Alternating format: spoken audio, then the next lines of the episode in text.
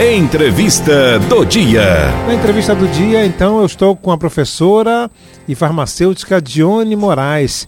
Professora, como vai? Tudo bem? Oi, tudo bem.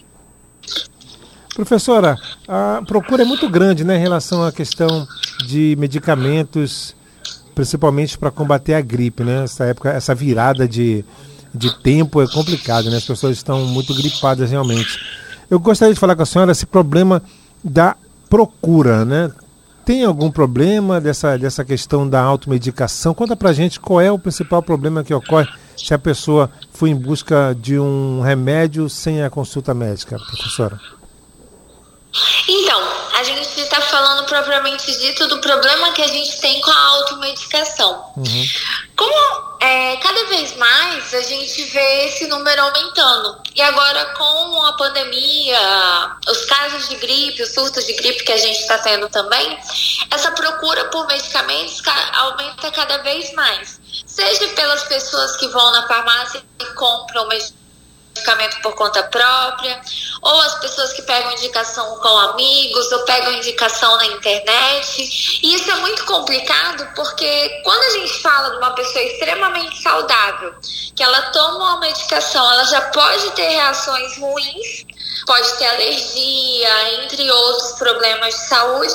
Imagina quando a gente pega um paciente que já tem alguma comorbidade, ou seja, que já tem alguma doença de base quando ele toma medicação sem qualquer tipo de orientação, pode acontecer de ter alguma reação ainda mais grave. Ou seja, esse paciente ele pode vir a ter alguns problemas. A gente tem vários medicamentos para gripe, uhum. por exemplo, que podem vir a aumentar a pressão arterial. Uhum. E quando a gente sabe que a gente tem um número muito alto de pessoas hipertensas atualmente no Brasil, a gente tem uma taxa extremamente alta.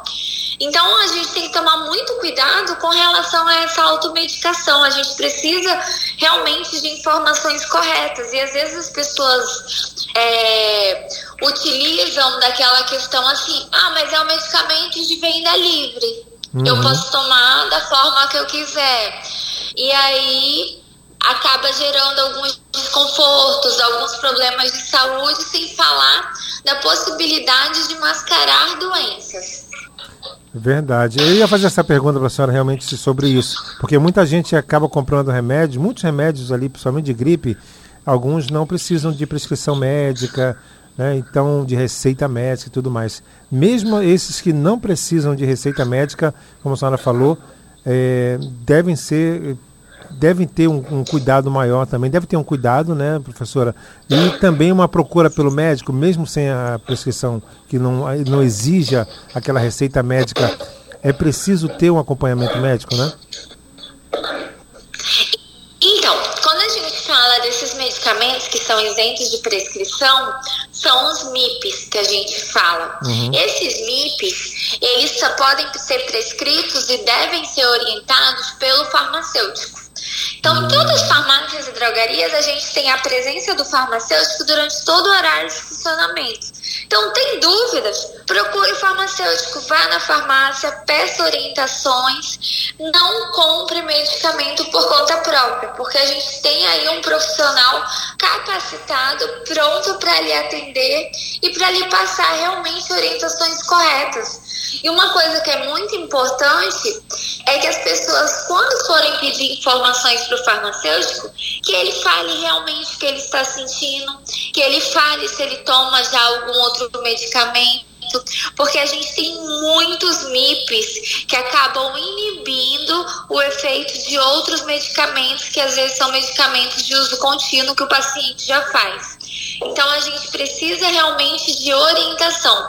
E o farmacêutico vai saber te encaminhar, se for o caso, para você passar por uma consulta médica.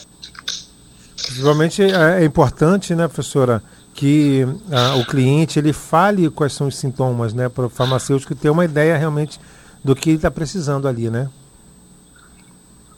Isso, para que o farmacêutico, o farmacêutico ele vai precisar do máximo de informações possíveis, possíveis para ele realmente conseguir fazer uma anamnese adequada desse paciente e verificar se somente com os MIPs consegue minimizar aqueles sintomas ou se ele realmente precisa ser encaminhado para um médico. É importante, sim, papel. Agora, é, professor, a gente, a gente vê que o. Como é que está essa questão, é, principalmente da. Como é que se diz? Do, tem a, da prescrição médica, né? É, da, do atestado médico, não, né? eu esqueci o nome, na verdade. É a prescrição médica, é a receita, na verdade, a receita, eu me lembrei agora. Isso. A receita. A receita, é, o farmacêutico ali, ele tem que é, ficar sempre atento, porque às vezes ah, não dá para entender muito a letra do médico. Né? Isso tem mudado muito assim em relação a essa questão da orientação do médico escrever melhor, a questão do remédio, porque os farmacêuticos passam muito por esses problemas, né? Sim, é um problema que a gente tem aí, que a gente enfrenta no dia a dia. De acordo com a legislação, a, o receituário ele deve ser escrito de forma legível ou digitada. Mas a gente sabe que na realidade não é bem o que acontece, é uma dificuldade que a gente tem. E é uma dificuldade que às vezes o paciente passa porque ele leva aquela receita para casa e às vezes ele tem dificuldade na forma com que ele vai tomar aquele medicamento. Uhum. Então é por isso que a gente fala tanto e bate tanto na tecla da importância do profissional farmacêutico, da importância de você conversar, de você tirar suas dúvidas para você não levar nenhum medicamento para casa estando com dúvidas sobre como utilizar. Porque pior do que você não utilizar um medicamento é você utilizar esse medicamento de forma inadequada. Verdade. Eu estou conversando com a professora do curso de farmácia da Estácio, ela também que é coordenadora do curso e farmacêutica, professora Johnny Moraes, falando a respeito dos problemas da automedicação, principalmente em remédios é, relacionados à gripe, né? A questão da Covid, então, é, é, principalmente, minha doutora, tem que ser acompanhado da Covid, então, principalmente tem que ter acompanhamento é, do médico, acompanhamento da, da, receita, acompanhamento da prescrição médica, né? Principalmente remédios voltado para a Covid, né? Então, quando a gente fala atualmente agora da Covid, a gente pode ver que o, o, os casos eles estão com sintomas bem mais leves do que a gente viu na última uhum. onda que teve de surtos, né? Verdade. Então, como as pessoas já estão vacinadas, a, a, as medicações são medicações bem mais tranquilas e são medicações somente inibir aquele mal-estar do corpo. São medicações que o próprio farmacêutico pode passar as orientações e fazer o acompanhamento desse paciente. Então a gente a gente está observando cada vez mais um aumento grande na procura das farmácias e drogarias para realização de testes e até mesmo de orientações sobre como proceder, porque a gente pode observar que o número de leitos nos hospitais está cada vez menor. É, os hospitais uhum. estão cheios, estão com uma sublotação. Então, o farmacêutico ele está aí justamente para dar esse atendimento primário, para dar orientação, para realmente o paciente ir para casa com todas as informações que ele precisa e não ficar dúvidas sobre como utilizar aquele medicamento. Verdade. Professora, como é que está a procura pelo, pelo curso de farmácia? As pessoas estão procurando mais depois dessa pandemia? Essa área da saúde está sendo muito procurada, farmacêutico, principalmente? Então, ah, sou.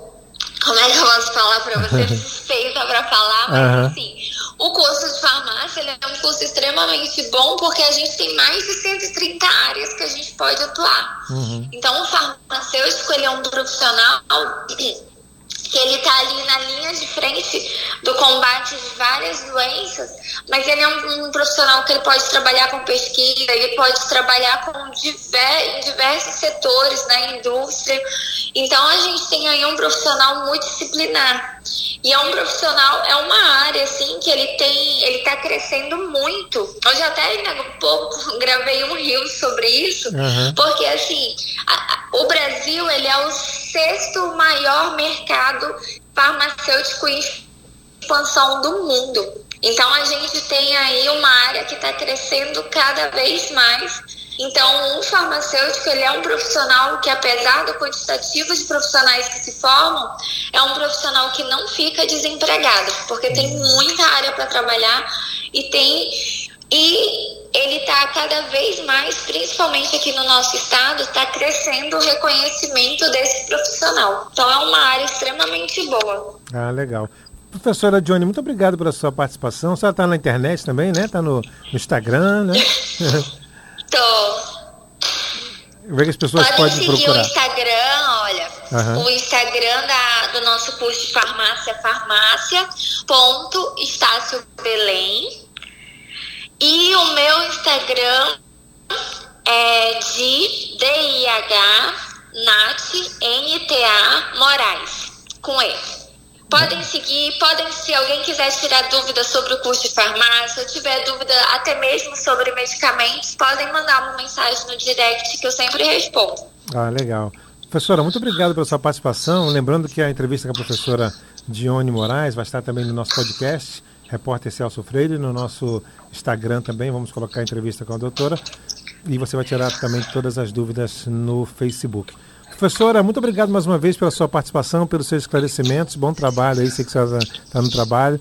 Muito obrigado por esse espaço, por ter falado com a gente. Bom trabalho, eu que agradeço a oportunidade e até a próxima. Até a próxima, professora. Conversei com a professora Dione Moraes, ela que é farmacêutica, coordenadora do curso de farmácia da Estácio. Falamos a respeito exatamente dos problemas com a automedicação.